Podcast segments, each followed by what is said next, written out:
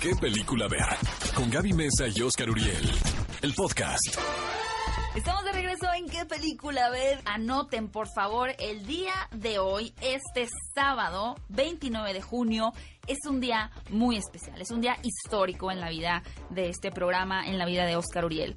Porque les voy a compartir en este momento los resultados de la encuesta. A ver, a ver, a ver, a ver. Ok, la encuesta de la semana pasada en donde miles de personas pudieron votar era ¿Cuál es la mejor adaptación cinematográfica del libro a la pantalla grande? Las opciones eran Harry Potter, El Señor de los Anillos, Los Juegos del Hambre y Las Crónicas de Narnia. Ganaste, Oscar. ¿En serio? Ganaste. Venga, venga, venga, venga. 51% El Señor.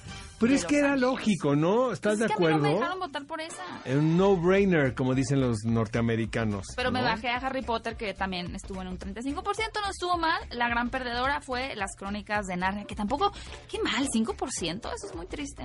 Es Ujú. buena adaptación. Pero ahora vamos a los estrenos de este fin de semana, las películas que ustedes van a tener la oportunidad de escoger. Por supuesto, el estreno de la semana es Annabelle 3 viene a casa. ¿Qué tenemos en esta, en esta película? Básicamente es la tercera entrega de Annabelle que sucede, que es un spin-off de estas entregas del conjuro, donde tenemos la presencia de los demonólogos, de los investigadores, los señores Warren. A diferencia de las dos entregas anteriores de Annabelle, en donde era totalmente un spin-off y sabíamos que estaba en el mismo universo, sin embargo no compartía a los protagonistas, aquí sí tenemos la presencia Que de los son Warren. Patrick Wilson y Vera Farmiga, Y Vera ¿no? Farmiga que se lleva... Quienes iniciaron todo esto, ¿no? Son como los padres del universo del conjuro. Y Oscar y yo hemos dicho muchas veces, ¿a quién se le ocurre tener un cuarto, este famoso cuarto donde albergan no solamente a la muñeca diabólica, sino una cantidad de objetos que han tenido alguna repercusión demoníaca en la vida de alguna persona, ¿no? Entonces, estos personajes tienen ahí eh, la muñeca encerrado y en la película veremos cómo su pequeña hija pues se va y se mete al cuarto porque no, ¿no? Porque no iba a buscar ahí demonios y despiertan al demonio de Anabel y a una... Ay, me asusté, pasó alguien.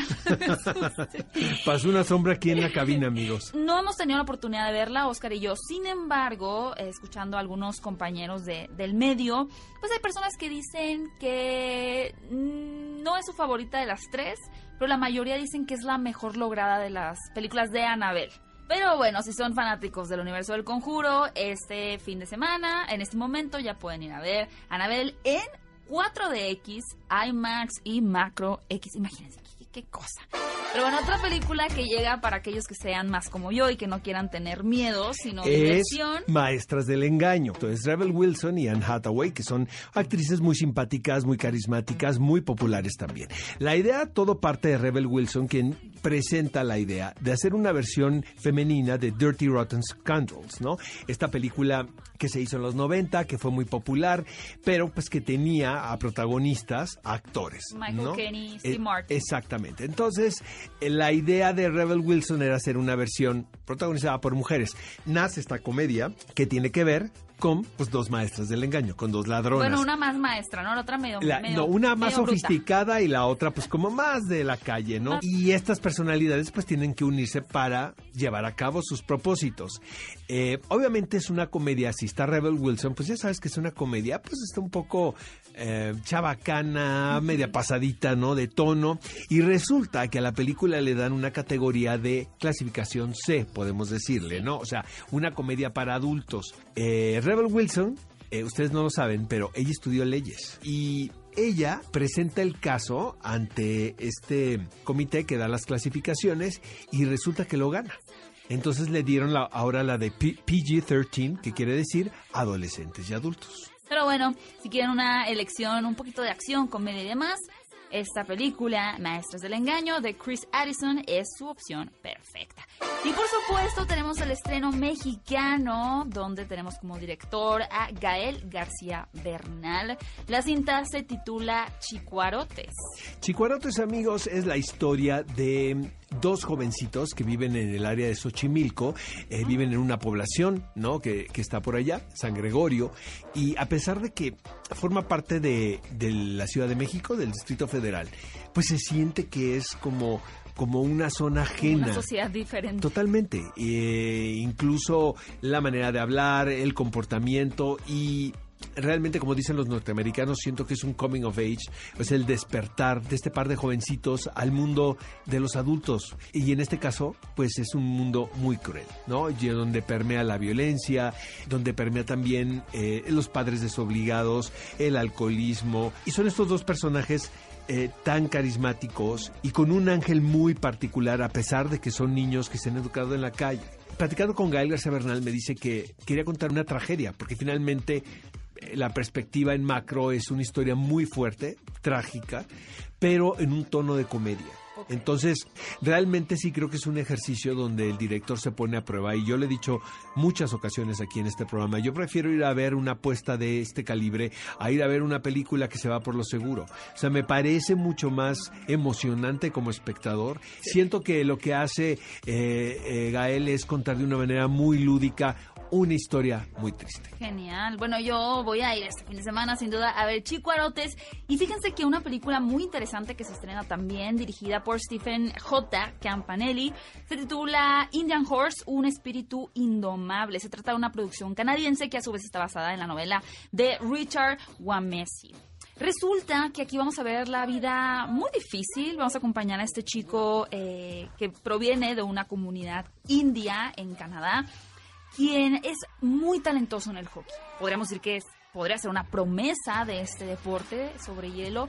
Sin embargo, va a recibir muchísima discriminación por ser indio, por su ascendencia, y vamos a ver esta lucha constante de tratar de, de ser tomado en cuenta para lo que él tiene esta pasión. Y algo bien interesante es que Clint Eastwood, de hecho, funge como productor ejecutivo para ayudar a promocionar esta cinta. Después de que el director le presentara el proyecto, Clint Eastwood genuinamente no podía creer que eso hubiera sucedido porque está basada en hechos reales, por lo cual decide apoyar la cinta. Así que es una eh, propuesta muy interesante que llega este fin de semana a las salas de Cinépolis. Y nuestro último estreno es una cinta iraní de Jafar Panahi titulada Tres Rostros. Me encanta el cine de Jafar Panahi porque eh, todo el contexto social y político en el que vive este eh, director evidentemente le ha afectado de una forma creativa porque incluso ha hecho películas dentro de su departamento porque no lo dejan salir, ¿no? Es un preso en su domicilio. ¿Por qué sucedió lo su arresto? No sé específicamente por qué, pero tiene que ver porque se ha manifestado en contra del gobierno. Él hace una película dentro de, su casa. O sea, lo que quiere decir que no hay eh, límite para expresarte artísticamente. Y como me hacen cerrar, pues mira. Este hombre lo hace dentro de su casa con su teléfono.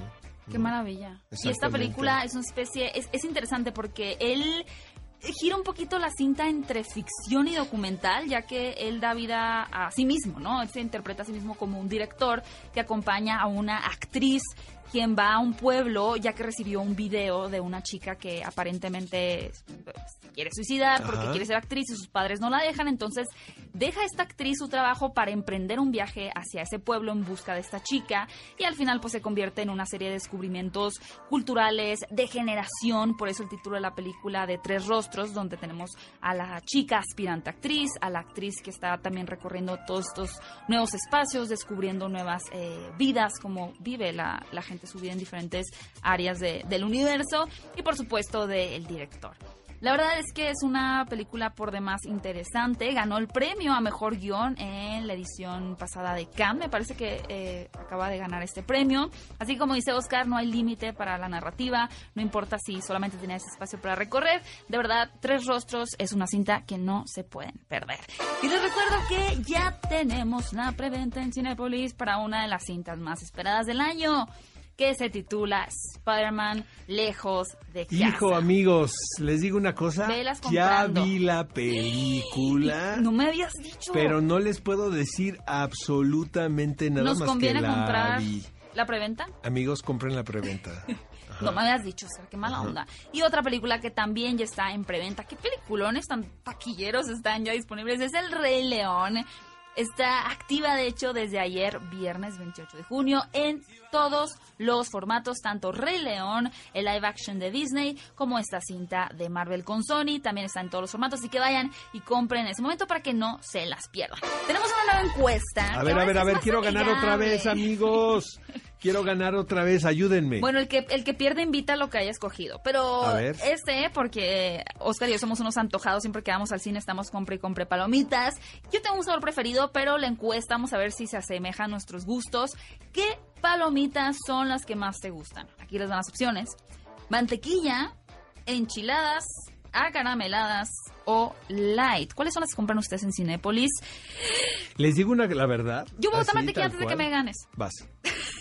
Es que vas a decir la mía. No Es que eres mi copiona, la verdad. Estoy fi- eres mi stalker. La verdad, yo- amigos. Gaby es como mi stalker y se fija todo lo que pido y ya lo hace idéntico. No, yo agarro el, el grande y es mitad light, mitad caramelo. Ah, entonces- Porque comes caramelo y te da culpa y luego agarras light y se te quita la culpa, ¿no? Entonces te la pasas muy fregón. Pues yo acabo de votar mantequilla. Es- tienes que escoger, Oscar, acarameladas o light. A caramelo. Ok, voto de Oscar a carameladas, voto mi mantequilla. Ya lo compartiremos en redes sociales y vayan ustedes también a, a escoger cuáles son las palomitas que más les gusta comprar para su película en Cinépolis. Ve a Cinépolis y utiliza el hashtag qué película ver. Escúchanos en vivo todos los sábados a las 10 de la mañana en Exa FM 104.9.